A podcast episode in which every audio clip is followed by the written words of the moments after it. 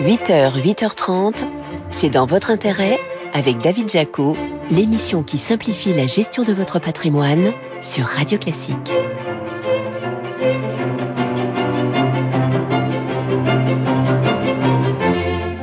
Bonjour, ravi de vous retrouver pour un nouveau numéro de C'est dans votre intérêt sur Radio Classique. Votre invité ce matin, ce sera Frédéric Puzin, le président de Corum l'épargne. On parlera des CPI qui sont dans la tourmente en cette rentrée avec de nombreux poids lourds du secteur qui ont baissé la valeur des parts de leurs pierres papier. Les banques sont toujours aussi sélectives quand il s'agit d'octroyer un crédit immobilier. Nous vous dirons comment maximiser vos chances de financement. Enfin, la BCE vient de relever cette semaine une nouvelle fois ses taux d'intérêt. Tant mieux pour les placements obligataires qui vont en profiter, vous verrez. C'est dans votre intérêt Le récap. Mais d'abord, retour sur les infos patrimoniales clés de cette semaine avec vous, Laurent Grassin. Bonjour Laurent. Bonjour David. Directeur de la rédaction de Boursorama. On commence peut-être par la réparation prochaine d'une injustice. Ils se sont tant aimé, David. Non, attendez, attendez, Laurent, là, euh, vous êtes en train de me refaire exactement la même chronique que la semaine dernière. Ah, parfait. C'est pour voir si vous suiviez. Hein. Mais c'est normal parce que c'est là encore de la fin d'une histoire d'amour dont je veux vous parler. Et si, comme le dit la chanson, la mer efface sur le sable le pas des amants désunis, eh bien, le fisc David, lui, non. Je m'explique. Après séparation, les anciens compagnons restent fiscalement liés. Si l'un s'est rendu coupable de fraude fiscale, eh bien, l'autre peut être mis à contribution, même, même s'il ignorait tout des malversations de l'ancien ou de l'ancienne élu de son cœur. On appelle ça, David, la solidarité fiscale. Ça s'applique dès lors que les partenaires sont soumis à imposition commune et ça conduit effectivement parfois à des situations terriblement injustes. La solidarité fiscale, le terme est plus sympathique que ce qu'il euh, que ce qu'il implique. Euh, effectivement, dit comme ça, ça semble terriblement injuste. Oui, alors Bon, on va tempérer un petit peu. Il est possible de demander aujourd'hui une décharge à l'administration fiscale sous certaines conditions, une séparation effective au moment de cette fameuse demande de décharge, avoir respecté ses obligations déclaratives et ne pas avoir tenté, ça semble normal, de se soustraire frauduleusement au paiement des impôts. Enfin, il faut qu'il y ait une disproportion marquée entre la capacité de remboursement du contribuable et le montant de la dette fiscale eh bien, aujourd'hui, plusieurs parlementaires planchent pour la suppression de ce dernier critère ou sur la non-applicabilité de la solidarité fiscale pour des fraudes dissimulées à son ex-conjoint. Ça semble plutôt logique. On va suivre leur travail avec attention. Bon, on parlait de la fin d'une histoire d'amour. On pourrait aussi parler de la fin d'une époque, celle où l'investissement immobilier semblait presque naturel à l'épargnant français. Eh oui, c'est en tout cas ce que semble suggérer une enquête récente de la start-up Tantième en partenariat avec CSA Research. 76%, 76% David, des Français interrogés considèrent que l'investissement immobilier est dorénavant un produit de luxe. De plus en plus élitiste, ils sont même 61% euh, à ressentir un sentiment d'injustice, un chiffre qui grimpe à 72% pour les moins de 35 ans. Et pourtant, pourtant la flamme brûle encore pour la pierre, puisque parmi les sondés, ceux qui ont déjà investi, 74% aimeraient investir davantage, et les jeunes le souhaiteraient même à l'écrasante majorité de 91%. Élitiste, elle ne doit plus l'être, en tout cas la voiture électrique, et le gouvernement veut donner un coup de boost à son déploiement. C'est une indiscrétion du journal Les Échos qui nous informe que le bonus écologique pour l'achat d'un véhicule 100% électrique devrait passer de 7000 à au moins 8000 euros à partir du 1er janvier prochain. Bon, ça, ça m'électrise ce genre de nouvelles. Oui, bah vous allez vite redescendre en tension, David. Je rappelle que ce montant majoré, il est réservé aux foyers les plus modestes. Pour les autres, on devrait rester à 5000 euros, mais, mais mieux vaut ne pas se plaindre ça avait été déjà baissé à 1000 euros. L'aide, elle a visiblement échappé de peu à un nouveau coup de rabot. C'est tant mieux. Bon, tiens, et alors que la réforme des retraites est entrée en vigueur, une nouvelle un peu passé inaperçu va mettre un petit peu de baume au cœur à certains. Est-ce que vous vous souvenez des TUC, David, les travaux d'utilité collective, un acronyme qui, qui nous ramène tout droit dans les années 80 Eh bien, les personnes qui ont réalisé euh, des TUC ou des stages d'insertion, estimés à 1 million hein, quand même, vont euh, pouvoir obtenir jusqu'à 4 trimestres supplémentaires. La plateforme a ouvert mardi dernier sur le site de l'assurance retraite. Il faut bien sûr avoir, bah oui, les justificatifs nécessaires et Bon, quand même être un petit peu patient parce que la CNAV attend toujours la parution de la circulaire fixant les conditions précises de cette validation à titre rétroactif et notamment les documents que les bénéficiaires doivent présenter. Bon, une bonne nouvelle quand même. Oui, bien sûr, et on en parle. On termine, Laurent, euh, par cet emballement médiatique et boursier qui a marqué cette semaine. Est-ce que c'est l'effet vu à la télé? Impossible de passer à côté des nombreux articles de presse, à la radio, séquence au journal télévisé de France 2 sur ce vaccin thérapeutique aux résultats prometteurs dans le cancer du poumon. À l'origine de ce produit, une biotech française, Cocorico, côté en bourse, osé immunothérapeutique, ce qui a pris 61% en une séance. Et en même temps, Laurent, c'est normal qu'on ait envie d'investir, surtout quand on voit le parcours boursier des biotech qui ont notamment développé un vaccin contre le Covid. Bah oui. Hein. Je, ne vais pas bouder mon plaisir, on ne peut que se réjouir d'une biotech française qui apporte de nouvelles solutions à des malades. Mais dans les faits, David, faut regarder un petit peu dans le détail. Les résultats publiés dans la revue Annals of Oncology étaient connus depuis deux ans. Ils concernent un type bien précis de patients et demanderont à être confirmés dans une nouvelle étude de phase 3 pour déboucher dans le meilleur des cas sur une autorisation de mise sur le marché en 2027. Attention donc à ne pas investir sur un coup de tête si vous ne connaissez pas les spécificités de ce secteur risqué en bourse. Avouez que ce serait quand même un comble de faire une crise cardiaque à cause des soubresauts d'une valeur santé. Il a le sens de la formule. Merci Laurent pour ce récap de la semaine. Laurent Grassin, directeur de la rédaction de Boursorama. Merci David. Allez, on parle à présent des SCPI qui traversent, il faut le dire, une mauvaise passe en cette rentrée. C'est dans votre intérêt, l'invité. Votre invité ce matin sur Radio Classique, c'est Frédéric Puzin. Bonjour. Bonjour le président, vous êtes le président de Corum l'épargne. On rappelle un petit peu les CPI. Ça permet à des particuliers d'investir dans de l'immobilier d'entreprise, des bureaux, des commerces, des hôtels, de la logistique et plein de choses, sans avoir à gérer directement euh, les biens. Et c'est vrai que les CPI ont connu un engouement euh, très important euh, ces dernières années. Euh, ça plaît aux épargnants qui ont massivement investi dans ce qu'on appelle cette pierre papier, 10 milliards de collectes l'an dernier. Sauf que, que sauf que quoi? Ben, Sauf que cette rentrée est plus compliquée euh, pour les CPI qui semblent rattrapés par la hausse des taux d'intérêt et cette crise immobilière. Ça a poussé cet été, encore cette semaine, des grands acteurs du secteur, Amundi, BNP Paribas, Nati a baissé euh, le prix, les prix de leur part entre 10 et 17% c'est pas rien. Et encore cette semaine, France, REM, qui dévalorise euh, ses parts de CPI à hauteur de 10 Vous comprenez que des particuliers, des épargnants qui nous écoutent, soient inquiets. Ah bah, ils ont bien raison d'être inquiets. Et je comprends d'autant plus euh, leur inquiétude que euh, tout ça est venu assez, est survenu assez rapidement, et, et alors qu'on leur raconte depuis des années que la SCPI est un produit formidable. Donc c'est une déconvenue. Bon, mais est-ce que ces baisses de prix départ concernent, on va dire, les SCPI bancaires, ou est-ce que euh, d'autres acteurs, est-ce que Corum l'épargne aussi? Euh, Potentiellement, vous pourriez vous aussi baisser les valeurs euh, de vos parts de SCPI. Alors, je, je vais rassurer euh, les 120 000 clients qui nous ont fait confiance. Non, on va pas baisser nos prix de part de SCPI. Et pourquoi pas vous et pourquoi les autres, oui? Ah, il faut qu'on faut qu'on fasse un petit peu d'histoire. Vous êtes d'accord? Allez-y. Pas trop long non plus. Hein. non, non, mais pas trop long, mais euh, c'est pas la première crise que rencontrent les SCPI. Alors, les SCPI, ils peuvent avoir différents types de crises. Il peut y avoir un problème de liquidité. Vous savez que c'est de l'immobilier? Donc euh, c'est l'immobilier et, alors c'est un produit assez euh, formidable. Hein, on l'a un peu oublié, mais en fait c'est du crowdfunding avant l'heure la SCPI. En fait, vous avez euh, des, épargnants qui se réunissent pour investir ensemble et faire de l'immobilier. Donc ils mettent leur argent dans une société. Ça c'est le principe. Et la société, elle est gérée par un gérant qui est indépendant, voilà, et qui peut être une compagnie d'assurance, une banque ou un, ce qu'on appelle un asset manager pour jargonner. D'accord. Euh, petite précision, euh, comme euh, tout euh, dirigeant, il, il peut, enfin, on peut le changer. Ça, personne ne le sait, mais la SCPI dans laquelle vous avez investi, elle appartient à votre, pas à votre banque, ni à votre compagnie d'assurance, ni à votre gérant, c'est la vôtre, épargnant, et vous pouvez décider de changer le gérant on remet, on remet un petit peu le, le, le produit dans son contexte. Donc c'est un, un, vrai produit d'ouverture. Il est transparent officiellement. Certains ils peuvent y voir un, un inconvénient. Moi, j'y vois plutôt des avantages. Et donc ce sont les associés qui euh, bah, qui, qui, décident de, de, de, de, la gestion quelque part et qui acceptent de suivre le gérant dans ses décisions ou pas. Bon. Troisième crise des SCPI, il y a eu une grande crise dans les années 90 vers les années 93-94, suite à la crise immobilière de 92, ouais. où les CPI étaient un peu des produits euh, qui avaient accumulé des choses, on va dire, non pas toxiques, mais un peu consanguines.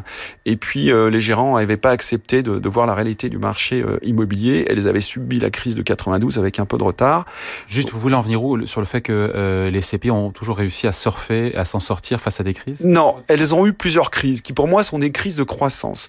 Il y a une deuxième crise en 80, en 2000. Euh, en 2008, suite à la crise des subprimes, ouais. où il y a un grand gérant de la Plance qui était le plus grand de l'époque, euh, qui avait euh, bah, qui, qui, avait baissé ses prix de part et qui donc avait bloqué ce qu'on appelle techniquement la liquidité, c'est-à-dire que vous ne pouviez plus sortir oui. de la SCPI.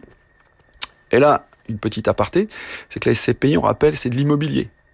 Alors, quand vous investissez en direct, par exemple, vous voulez faire de l'investissement locatif en direct, quand vous voulez revendre, si vous voulez revendre, vous n'allez pas les revendre en deux jours ou trois jours, il va falloir six mois ou neuf mois. La SCPI indirectement ce qu'elle vous promet quand elle collecte de l'argent, c'est que vous voulez sortir, vous pouvez quasiment revendre vos parts en 4 ou 5 jours. Mais s'il n'y a plus de nouveaux souscripteurs, à ce moment-là, il va falloir que le gérant prenne le temps de vendre des immeubles pour eh pouvoir rembourser. Donc, ça veut dire que quelque part, il n'y a rien d'anormal quand la liquidité est bloquée à la journée ou à la semaine et qu'on vous dit, vous, vous allez être remboursé dans, dans un an. Ce qui s'est passé en définitive, ce qui est en train de se passer. Voilà, alors, on y est aujourd'hui. Voilà, donc c'est la troisième crise des SCPI avec les mêmes syndromes qu'en 2008 et en 95 blocage des liquidités. Pourquoi blocage des liquidités Parce que annonce de, baisse des valeurs de part. D'accord? Vous annoncez à quelqu'un que la valeur de son investissement va baisser, vous êtes tenté de vendre. Pardon, je vous pose la question très directement. Chez Corum, vous prenez l'engagement de ne pas baisser le prix de vos parts dans les mois ou les trimestres qui... J'ai pas besoin de baisser mes prix de parts, et je vais vous expliquer pourquoi.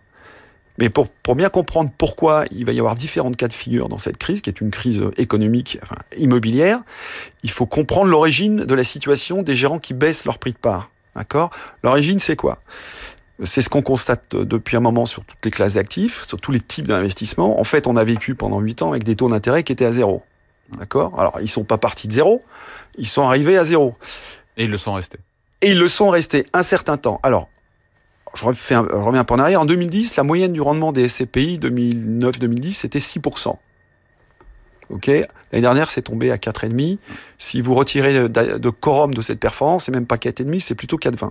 C'est bizarre. Ça, vous avez en tête peut-être euh, le, vous savez, en assurance vie, il y a un truc qui s'appelle le fonds euro. Oui. Bon, bah, le fonds euro, c'est exactement la même mécanique. C'est-à-dire que vous avez des fonds qui ont des investissements dans, dans, dans leur patrimoine. Alors, le, le, fonds euro est garanti, c'est vrai. Mais vous avez des investissements, en l'occurrence, le fonds euro c'est des emprunts d'État, ce qu'on appelle des OAT, ok et, plus les taux d'intérêt baissent, plus le rendement de ce que vous allez acheter, les nouvelles OAT que vous allez acheter, va baisser. Donc vous allez tirer vers le bas avec vos nouveaux, votre nouvelle collecte, en faisant de nouveaux investissements, vous allez tirer vers le bas la rentabilité. Les CPI, c'est pareil. Les rendements, puisqu'on parlait des rendements, les rendements, ils tiennent bon euh, au premier semestre, 4,3% en moyenne. Et c'est comme l'objectif premier d'une SCPI, c'est de verser des revenus réguliers à son porteur. Et là, le job est accompli, crise immobilière ou pas. Pour le pour jusqu'ici, tout va bien pour le moment. Oui, parce que c'est un truc qu'on oublie souvent. Enfin, l'immobilier, c'est une caisse, c'est un immeuble. Et ce qui crée vraiment la valeur, euh, c'est pas la caisse en tant que telle, c'est avant tout le locataire qui va payer un loyer. D'accord? Donc, une, une, fois qu'on a posé ça, qu'est-ce qui s'est passé? Les CP ont acheté de plus en plus cher parce que les taux étaient de plus en plus bas, donc l'immobilier a coûté de plus en plus cher, a rapporté, a, délivré des rendements de plus en plus faibles. D'accord? Donc, à vous écouter, trop d'acteurs ont acheté l'immobilier trop cher et ils le payent aujourd'hui. Ils l'ont pas acheté trop cher. C'est qu'ils ont collecté trop d'épargne. Ils se sont retrouvés avec une... Victime de leur succès. Ah, je ne sais pas si c'est un succès, ils ont collecté une montagne d'épargne au moment où l'immobilier est devenu de plus en plus cher. Et la SCPI donne une contrainte de plus, c'est qu'une fois que vous avez l'argent dans la SCPI, il faut investir. Donc vous êtes contraint d'investir. Et quand en plus de ça, bah, vous vous spécialisez sur un secteur ou un pays, par exemple, si vous dites, voilà, vous dites par exemple, vous faites, vous allez faire que du commerce en Allemagne, ça peut être une thématique, ou vous allez acheter que des bureaux à Paris vous achetez sur un marché qui est un peu étroit, vous allez vous spécialiser. Vous, diversifier, bien sûr. Bah, vous allez être spécialisé et il y aura fatalement moins de choses à acheter, beaucoup d'acheteurs, et, donc vous allez faire monter les prix. Frédéric Puzin, qu'est-ce que vous répondez à ceux qui disent qu'il faut vendre ces CPI parce que, encore une fois, beaucoup d'acteurs baissent la valeur de leur part? Comment on les rassure C'est l'idée? Comment on dissipe éventuellement le doute qui pourrait s'installer chez les épargnants?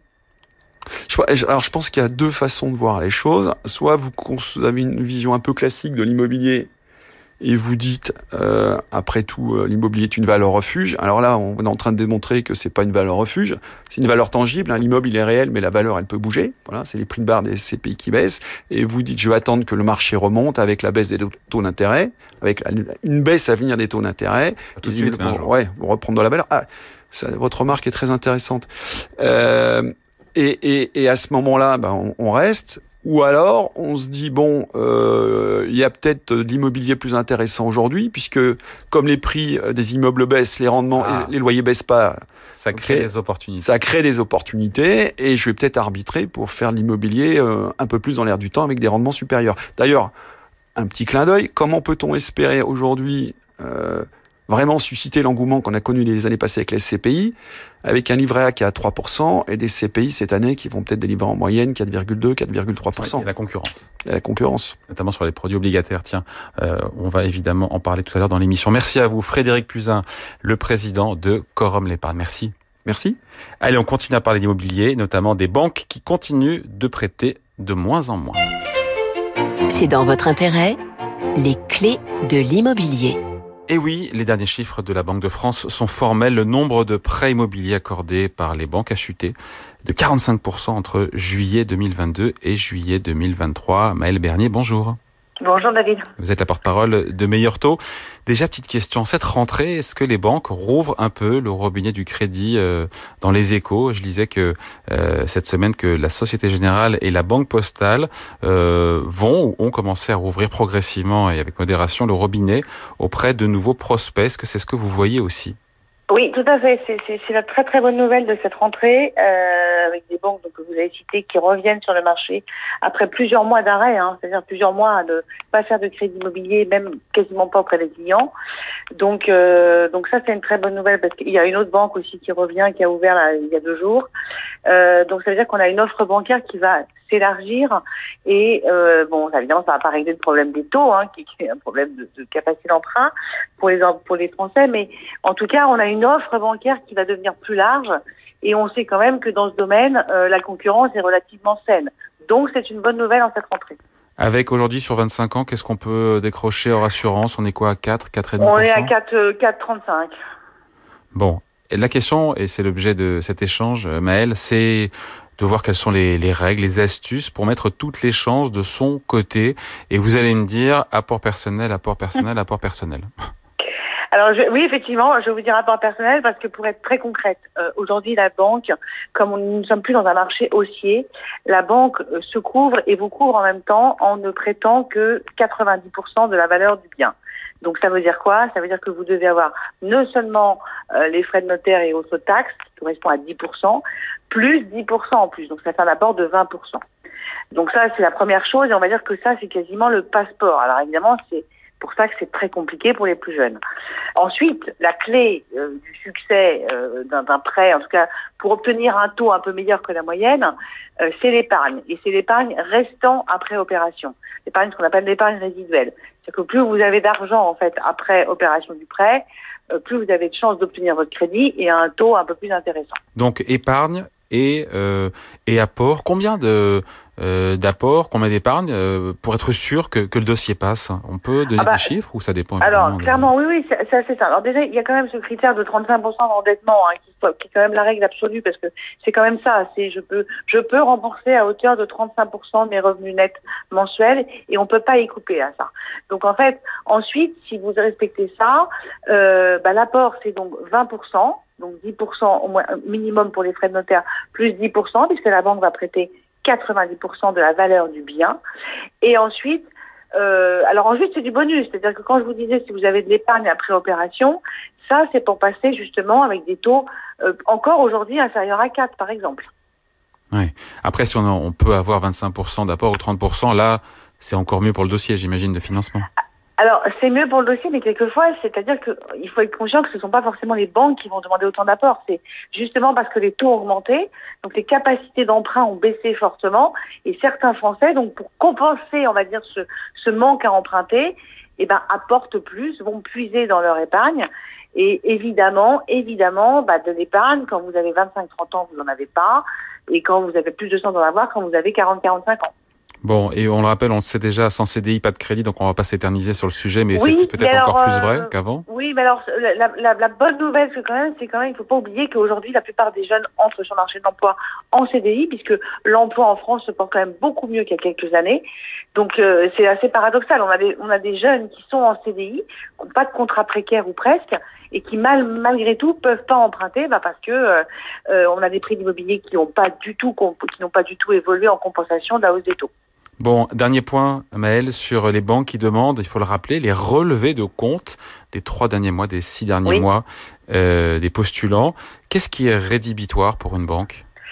Alors écoutez, le banquier en fait il sait tout de vous, donc euh, il sait tout, tout, tout. Donc il faut se dire que dans les trois mois qui précèdent, euh, on évite d'ouvrir des crédits à la consommation. Alors si c'est pour acheter une voiture, évidemment c'est pas grave, mais des petits crédits comme ça qui qui qui, servent à pas grand chose, des petits crédits de trésorerie.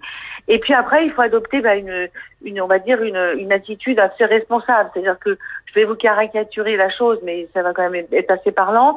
On évite d'aller euh, euh, dépenser 3000 euros au casino à Deauville le week-end qui précède le, le rendez-vous avec le banquier. Mais ça paraît évident, pardon.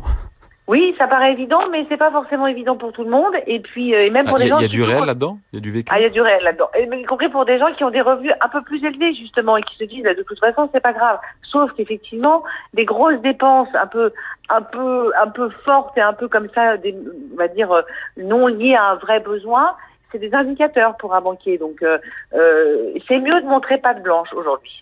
Allez, merci à vous. Maëlle Merci Bernier, porte-parole de Meilleur Merci. hein. Merci. Allez, on vous parle à présent des placements obligataires qui ont reçu un petit coup de pouce jeudi dernier. C'est dans votre intérêt. Investissez-vous.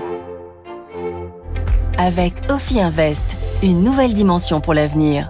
La Banque Centrale Européenne a encore relevé ses taux d'intérêt jeudi dernier, ce qui donne encore plus d'attrait aux produits de taux d'intérêt. Olivier Dubs, bonjour. Oui, bonjour David. Vous êtes gérant Merci, senior chez JP Morgan, banque privée. Donc dixième, je le disais, dixième peut-être dernière hausse de taux, nous a dit Christine Lagarde. On se dit que le momentum est favorable pour les produits de type obligation. L'obligation, on rappelle, c'est un titre de dette qui est émis par un État ou une entreprise et qui verse des coupons chaque année si tout va bien. Oui, absolument, vous l'avez dit. Euh, la Banque centrale a remonté ses taux euh, à nouveau jeudi dernier, la Banque centrale européenne. Ce qui veut dire qu'on est passé en l'espace de euh, 14 mois de taux directeurs qui étaient négatifs. On était à moins 0,5% euh, au début de l'été 2022, à aujourd'hui des taux directeurs qui sont à 4%. Et ça, en effet, c'est une bonne nouvelle pour les investisseurs de l'univers obligataire et pour moi en tant que, gérant chez JP Morgan Banque Privée, parce que ça redonne beaucoup d'attrait à cette classe d'actifs euh, obligataires où on a passé toute la séquence 2014 euh, jusqu'à 2022 avec des taux d'intérêt qui étaient négatifs ou très très faibles en tout cas. Et là désormais on a en euros la possibilité d'avoir un rendement de 4 à 5 sans prendre trop de risque de crédit, on va peut-être y revenir. Et puis en dollars un rendement de, de 6 à 7% euh, pareil sans prendre trop de risque de, crédit. Donc c'est euh, une classe d'actifs qui redevient extrêmement intéressante et même en matière de, points d'entrée entre guillemets les points d'entrée, nous, euh, nous estimons qu'ils sont particulièrement intéressants, en fait, les plus intéressants des dix dernières années dans l'univers obligataire. Si on exclut euh, les comptes à terme dont on a déjà parlé dans cette émission, les livrets bancaires, les fonds monétaires, ça c'est les taux courts, sur quel type de placement obligataire on se positionne quand on est un particulier? Parce que c'est pas un marché qui est facile d'accès.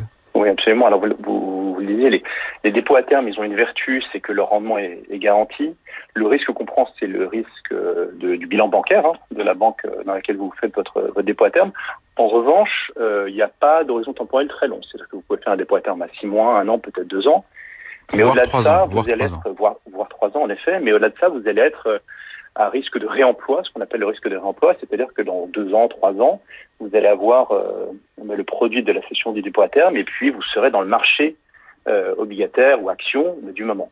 Et en effet, euh, les obligations, si on regarde des obligations plus, plus long terme, hors dépôt à terme, euh, ont cet intérêt de pouvoir se dire, ben, moi je pense que le, contexte obligataire aujourd'hui est intéressant et je veux cristalliser, capter les rendements, mais pendant non pas un, deux ou trois ans, mais pendant trois, quatre, cinq, six ans. Et pour ça, euh, plusieurs manières de faire, en effet, c'est euh, premièrement la possibilité d'acheter des obligations en direct, c'est-à-dire qu'on peut, dans un portefeuille, dire on veut acheter 5, 10, 15, 20 obligations, des obligations d'État, des obligations d'entreprise. Là, la complexité, c'est euh, la sélection, la sélectivité. Il faut être très attentif à ce qu'on choisit comme obligation. Souvent, c'est vrai que c'est un peu un univers de spécialistes, donc il faut peut-être euh, se faire aider par par son conseiller en investissement. Et puis, le deuxième sujet, c'est vraiment la diversification. C'est-à-dire que nous, nous recommandons, lorsque les clients veulent faire ça, eh bien, en de le faire avec plusieurs obligations. Et quand je dis plusieurs, c'est minimum une vingtaine d'obligations, parce qu'il y a toujours le risque qu'il euh, y ait un accident sur une de ces obligations. Et si vous en avez trop peu, euh, bah, le poids de cet accident, entre guillemets, évidemment, est, important. Donc ça, c'est la première manière de faire, c'est d'acheter des obligations euh, en direct, en ligne à ligne, entre guillemets. Deuxième possibilité, euh, on peut investir dans l'univers obligataire via un fonds, un fonds obligataire ou même des trackers obligataires. Il y a aujourd'hui des, des, véhicules qui reproduisent de manière passive la performance des indices, des indices obligataires. Et là, pareil, il faut bien choisir le fonds ou le tracker qu'on retient. Est-ce qu'on veut des obligations d'entreprise? Est-ce qu'on veut des obligations d'État? Il y a Sur quelle maturité? La question de la maturité? Exactement.